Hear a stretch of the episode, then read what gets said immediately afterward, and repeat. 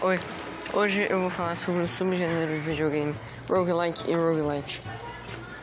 Esses subgêneros foram criados após, uma, após muitas pessoas acharam que os videogames estavam ficando muito fáceis e assim quiseram fazer um novo, um novo subgênero para torná-los difíceis de novo.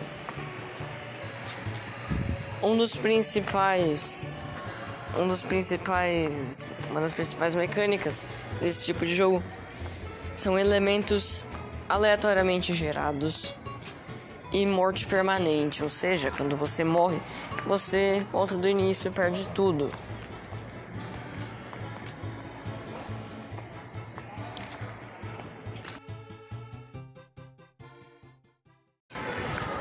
Um dos exemplos mais conhecidos desse tipo de jogo são The Binding of Isaac e Gungeon.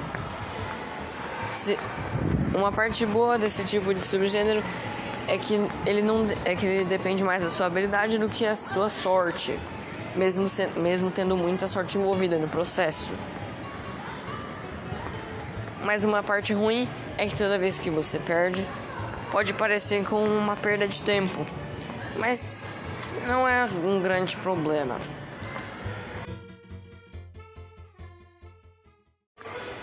Agora vamos falar sobre o roguelite, mais um subgênero parecido com o roguelike.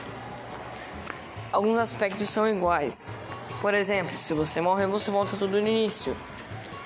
Porém, você pode melhorar suas habilidades sem depender muito da sua sem depender muito da sua habilidade na vida real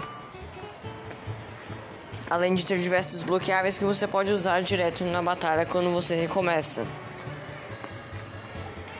Assim, a dificuldade vai, vai de acordo com o tempo, diminuindo drasticamente.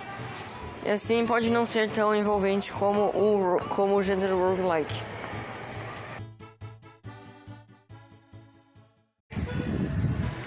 E agora eu vou falar sobre o meu roguelite ou roguelike favorito, com ele sendo Enter the Gungeon.